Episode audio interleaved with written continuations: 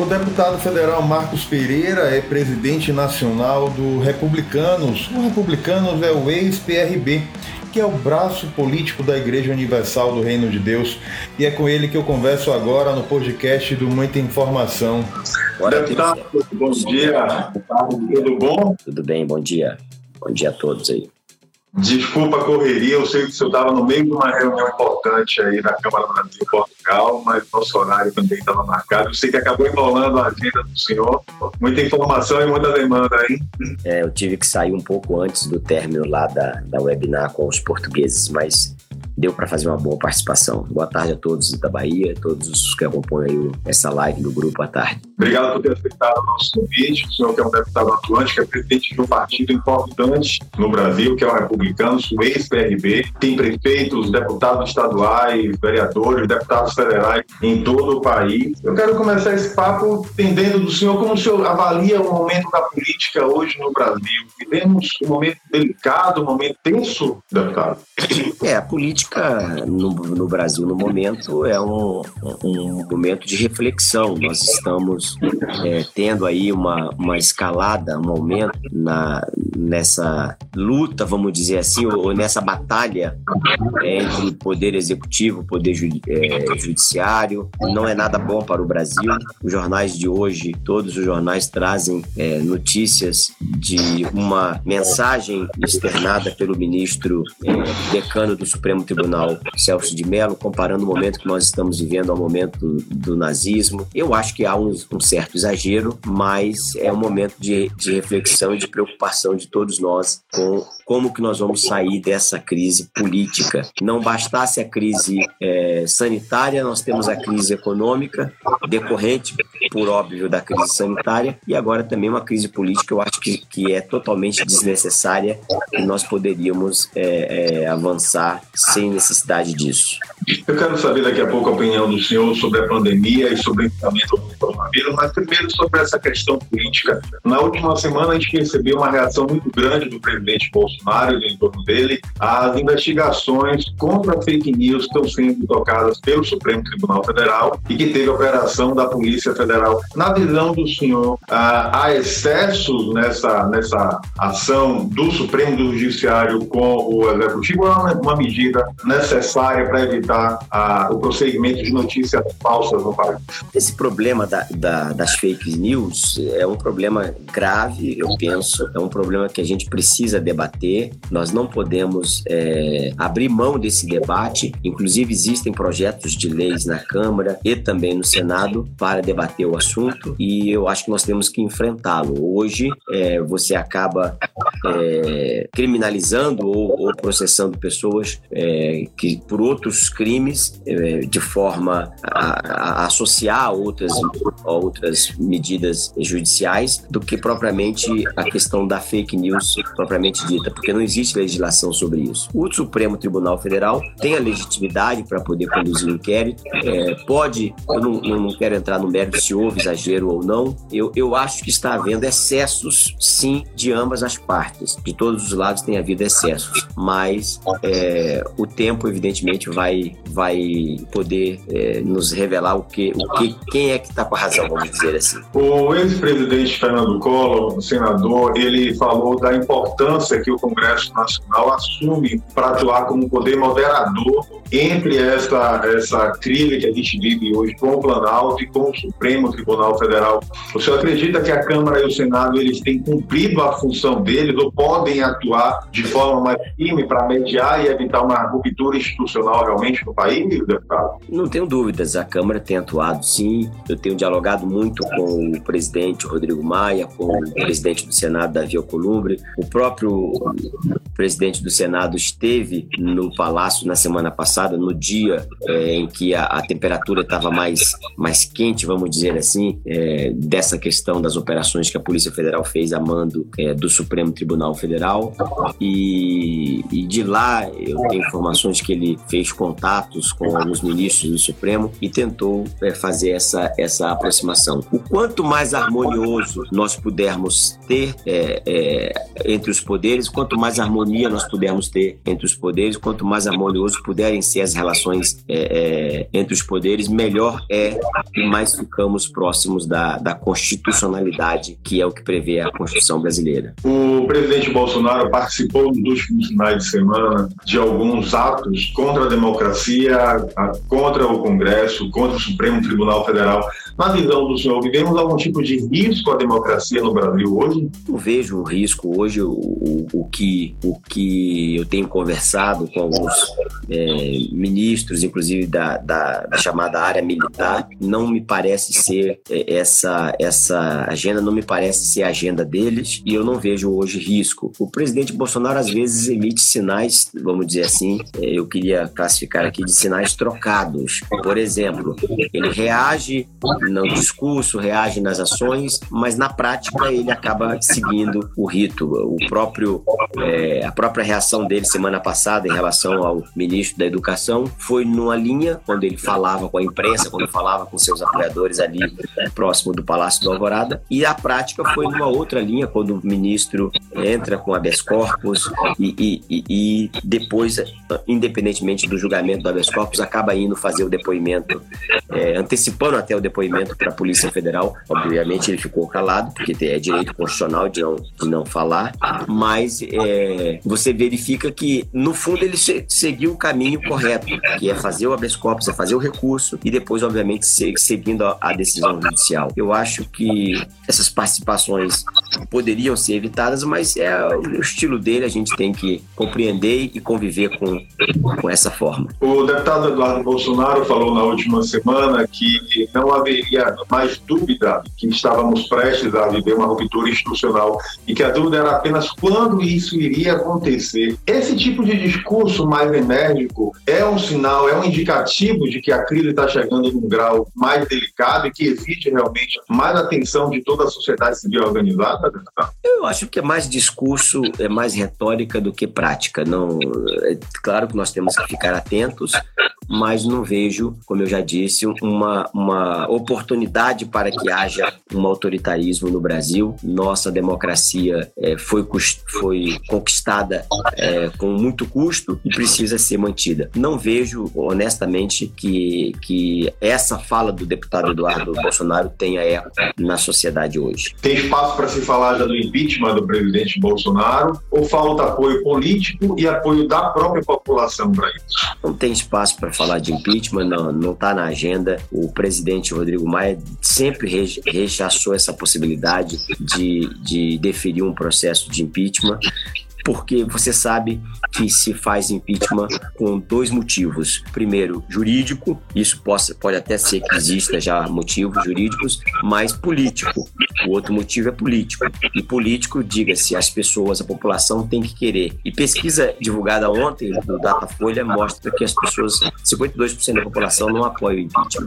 Agora, como o republicano está se comportando em relação ao governo? É um, é, o partido está integrando formalmente a base do presidente Bolsonaro Bolsonaro? De que forma vocês têm se comportado na Câmara Federal e no Senado? Eu, o nosso partido ele é independente. Eu já disse ao presidente Bolsonaro desde a época da transição, que 80% da pauta que o partido defende, 80% do nosso programa é, político partidário, converge com a pauta do governo, principalmente na área econômica. Portanto, nós temos apoiado as medidas, principalmente econômicas, mas nós é, estamos em diálogo constante com o governo. O governo ainda está tentando formar uma base que não está ainda consolidada, mas em fase de consolidação. É, nós apoiamos o Bolsonaro no segundo turno, porque não queríamos a vitória do outro lado e, consequentemente, precisamos tentar ajudá-lo na governabilidade, porque se o governo for mal, é ruim para todos os brasileiros, não é ruim só para quem apoia ou quem não apoia o governo. Há muita crítica hoje em dia com relação justamente a essa aproximação do presidente Bolsonaro com o partido do Centrão. Ele foi eleito pregando um discurso e, na prática, hoje, como presidente, a gente percebe um outro discurso, justamente da necessidade de alinhamento com o partido do centro, que lhe dê uma segurança mínima para aprovar projetos importantes na Câmara Federal. Algum tipo de incoerência na postura do presidente ou essa é uma medida necessária para ele conduzir, minimamente tocar o governo dele na relação com o Congresso? É uma medida legítima, é uma medida necessária. Eu acho que as críticas são é, desproporcionais e em todo mundo o, o, de, que, em que há presidencialismo, o presidente ou até mesmo o primeiro-ministro, ele tem que dialogar com, quando, quando é então é, parlamentarismo, muito mais ainda. Ele tem que dialogar com o parlamento. O parlamento tem essa função de, de, de fiscalizar, de aprovar as leis, de aprovar os projetos do Poder Executivo, e quanto maior e melhor e mais harmonioso for o diálogo com o parlamento, melhor para o governo. O, o ex-deputado Roberto Jefferson falou, inclusive, claramente: o presidente Bolsonaro se alia aos partidos do Centrão, ou ele não termina o governo. Esse é o sentimento que se tem em Brasília hoje, ou há excessos também nessa fala do ex-deputado? Não vejo esse sentimento aqui em Brasília, não vejo condições do presidente não terminar o seu governo, pelo menos na quadra atual, porque qual, qual seriam as condições para que ele não terminasse o governo? Só existem três possibilidades: ou ele renuncia, ou ele é, passa por um processo de impeachment ou é cassado pelo Tribunal Superior Eleitoral. É, não vejo condição nenhuma do presidente renunciar, não me parece que é o perfil dele. Não há agenda de impeachment, pelo menos no momento não existe isso, e também é, não vejo uma, uma possibilidade que o TSE avance naquela pauta da cassação da chapa. Inclusive, deputado, a gente viu na última semana o Supremo pedir à Procuradoria-Geral da República para recolher o celular do presidente Bolsonaro e de pessoas próximas a ele. Como senhor vê a reação de que há uma interferência clara entre os poderes? É, eu acho que houve um certo exagero. Eu, eu nessa questão do, do, telefone do presidente, eu, eu discordo que, que possa ter. Evidentemente, o ministro não decidiu ainda. Ele pediu a opinião da Procuradoria-Geral da República sobre o assunto. É, a Procuradoria-Geral da República já se manifestou contrária e eu acho que essa deve ser a, a deveria ser ou deverá ser a decisão do ministro do Supremo Tribunal Federal. Não me parece uma, uma, uma decisão, se ela vier a, a ser é, para a a entrega do celular não me parece uma decisão adequada e aí acho que haveria uma certa interferência sim. O ex-ministro Sérgio Moro ele saiu do governo inclusive falando da tentativa de utilização da Polícia Federal de forma política pelo presidente. Depois de tornar público o vídeo, o senhor acredita que houve alguma tentativa realmente de ingerência na Polícia Federal ou não? O vídeo ficou claro que não houve é, tentativa de interferência. É, o presidente evidentemente estava cobrando postura de todos os ministros. E eu não vi, pelo menos assistiu a íntegra é, do vídeo e não vi essa interferência mencionada pelo, pelo ex-ministro Sérgio Moro. Falando agora sobre a questão da pandemia, como o senhor está vendo aí o momento que o país atravessa, que o mundo inteiro atravessa com essa pandemia do novo coronavírus e tem impactos diretos no setor produtivo do Brasil e na vida das próprias, das próprias pessoas? É um momento muito difícil que o Brasil e a humanidade está passando. É, nós precisamos enfrentar essa questão da crise sanitária, mas também da crise econômica. Agora mesmo eu conversava com os portugueses, é, nós tínhamos mais de 300 pessoas participando dessa, dessa webinar com a Câmara de Comércio Portuguesa sobre algumas medidas que o governo tomou, a medida provisória 936, que nós aprovamos semana passada na Câmara, na quinta-feira, e agora deve ser aprovado no Senado essa semana, a medida provisória 944, que está na pauta de amanhã, colocada por mim, quando conduzi a reunião dos líderes na sexta-feira, é, a pedido do presidente Rodrigo Maia, que estava em viagem, e também a medida provisória 948. Todas elas atingem diretamente as pequenas e médias empresas, a 936 as empresas em geral, e eu acho que o governo está agindo corretamente, tem feito tomadas medidas que são necessárias no que se refere à economia, no que se refere à pandemia propriamente dita, é um, é um tema mais delicado. É, eu tenho informações de pessoas conhecidas minhas, por exemplo, que estavam em casa, que não saíram de casa e acabaram sendo contaminados. Porque às vezes você não sai, mas o vírus vem. Vem através de um delivery, vem através de uma entrega, de uma encomenda. Então, é um momento delicado e que nós precisamos estar atentos a isso, principalmente para o período pós-pandemia com a economia, porque muitos empregos já foram dizimados e muitos ainda serão, o que agravará muito mais ainda a situação econômica do país e daqueles mais vulneráveis. O presidente Bolsonaro errou ao minimizar a gravidade da situação da pandemia, comparar uma gripezinha e ser um dos principais incentivadores ao não isolamento social? É uma postura do presidente, eu não quero entrar no mérito de julgar se ele errou, se ele não errou. A história e a população o julgará.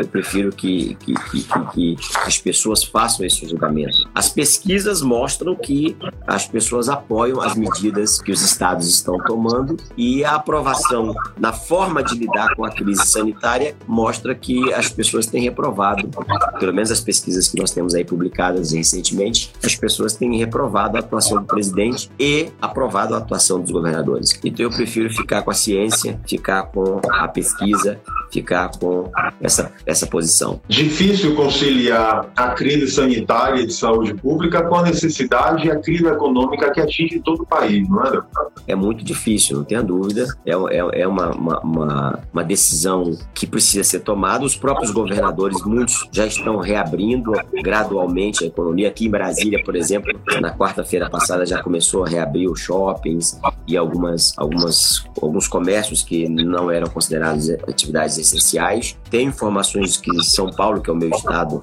por onde sou deputado e onde moro, é, também já tem um programa de, de reabertura a partir da data de hoje, a partir de 1 de, de junho, e outros estados tantos também estão trabalhando para isso. Porque também precisa, a, a, vida das pessoas precisa seguir os, da forma que está os estados diminuem a sua arrecadação e não consegue daqui a pouco nem sequer pagar a, a, as suas despesas básicas. Ah, mas, é mas, é, mas é sim uma decisão difícil e, e muito tênue. A, a, pandemia avança e está chegando talvez numa fase mais crítica, com maior número de mortos em todo o país. Como o senhor vê a defesa de que ah, seja ah, acordada e, e possibilitada a abertura dos templos religiosos no país? Os templos religiosos podem, eu acho que podem e deveriam ser abertos de forma gradual. Em São Paulo, por exemplo, é, eu estive lá no final de semana passado, todos, se não todos, mas uma boa parte sabe que eu sou evangélico, é, e eu fui a um culto lá na minha igreja em São, em São Paulo domingo, sete horas da manhã, e nós tínhamos todos os protocolos, é,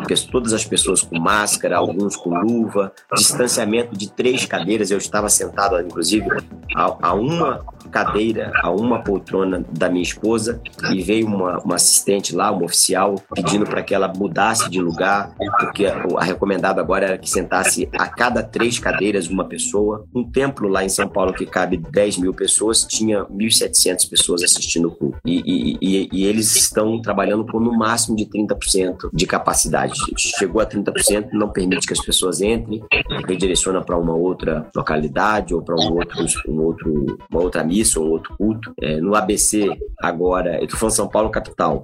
No ABC Paulista, agora também, a partir do dia 13 de junho, já vão começar as missas. Eu vi essa notícia ontem. E acho que é importante, as pessoas nesse momento precisam de ter um apoio espiritual, um apoio, é, um conforto, um alento. E, e, e se, se, as igrejas, independentemente do, da, da linha, seja católico, seja protestante, seja evangélico, se elas adotarem alguns protocolos, como já estão fazendo na, em São Paulo, capital, e como eu vi no domingo passado, não ontem, na, na verdade, domingo retrasado, eu acho que é possível que se abra assim. O impacto da pandemia sobre o processo eleitoral já é evidente, a gente não percebe a, a política pujante como aconteceria no outro momento como esse, mas na avaliação do senhor, corremos o risco de ver prorrogados mandatos de vereadores e prefeitos ou só a data da eleição deve ser modificada como o próprio Tribunal Superior Eleitoral Não tem espaço hoje para prorrogação de mandatos, não vai acontecer prorrogação de mandatos. O próprio presidente da Câmara, Rodrigo Maia, disse que enquanto ele for presidente, é, a hipótese de prorrogação de mandato é zero, porque isso só aconteceu uma vez no país em momento de ditadura. Você dá mais dois anos de mandato sem que eles tenham sido votados para isso, não me parece ser algo democrático, já que a essência da democracia é o voto popular. Eu sou favorável à unificação das eleições, para que haja coincidência de eleições, para que as pessoas possam ir às urnas votar do presidente da República até o vereador, mas isso de uma forma programada, de maneira que as pessoas no futuro possam ir, se o Congresso vier aprovar essa medida, possam ir para as urnas sabendo que vão votar em políticos que vão ter dois anos de mandato ou seis anos de mandato, mas isso com previsibilidade, não prorrogar no meio, como no final já do mandato, como está é, sendo falado. Isso não vai acontecer. Hipótese zero, chance zero disso acontecer. Agora, o adiamento das eleições está sim sendo debatido entre o, a Câmara, o Senado e o Tribunal Superior Eleitoral e, se acontecer, deverá ser ainda para este ano. Pessoalmente, pessoalmente estou defendendo que se mantenha as eleições no dia 4 de outubro e crie-se alguns protocolos. Por exemplo, nós sabemos que as pessoas acima de 70 anos não são obrigadas a votar.